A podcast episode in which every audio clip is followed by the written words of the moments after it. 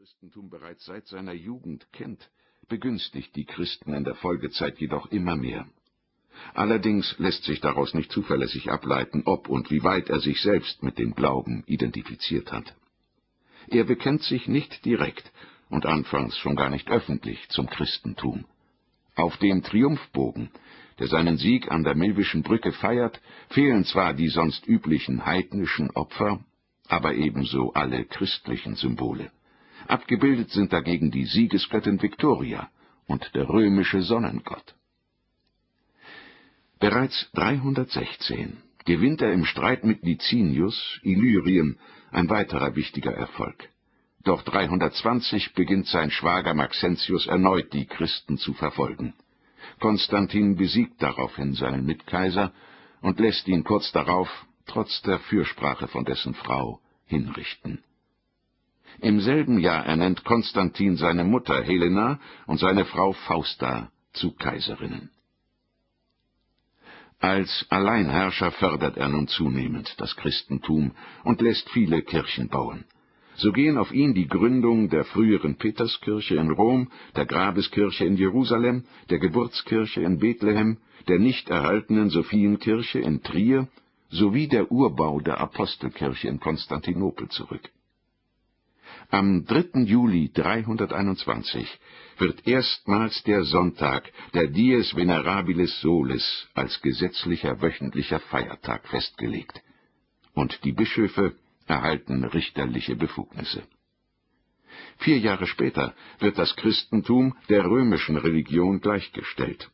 Eingezogener Besitz wird den Christen zurückerstattet. Im selben Jahr beruft Konstantin das Konzil von Nicäa ein, das wesentliche Weichenstellungen für das Christentum bringt. Sein ehemals innig verehrter Sonnengott Sol Invictus, also der Unbesiegbare, muss dem Gott der Christen weichen. Konstantin verlegt seinen Regierungssitz in den Osten, in die alte griechische Stadt Byzanz, das heutige Istanbul. Prächtig ausgebaut wird er 330 feierlich eingeweiht.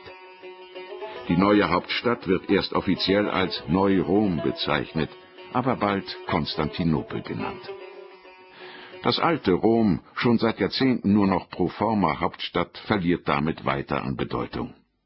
Aus politischer Sicht ist Konstantins Entscheidung nachvollziehbar. Die strategische Lage der neuen Hauptstadt ist ungleich besser. Sie liegt an einem wichtigen Verkehrsknotenpunkt und ist von der gefährdeten Donaugrenze im Norden und der Ostgrenze etwa gleich weit entfernt. Zudem ist sie besser geschützt und liegt aus wirtschaftlicher Sicht gesehen im weitaus wichtigeren Teil des Reiches, im Osten. 326 kommt es zu einer privaten Tragödie. Konstantin tötet seinen ältesten Sohn Crispus und kurz darauf seine Frau Fausta. Die Erklärungen dafür variieren. Nach einer Geschichte soll Fausta Crispus beschuldigt haben, ihr nachzustellen, worauf Konstantin seinen Sohn tötet. Als er dann feststellt, dass die Anklage falsch war, bringt er auch die Urheberin der Intrige, seine eigene Ehefrau, um. Im Nachhinein bereut er den Vorfall sehr und hält seine Taten für eine Todsünde. Im Osten sind zu dieser Zeit die Christen zahlreicher als in Rom, so kann Konstantin sich in den letzten 14 Jahren seiner Regierung leichter offen als Christ bezeichnen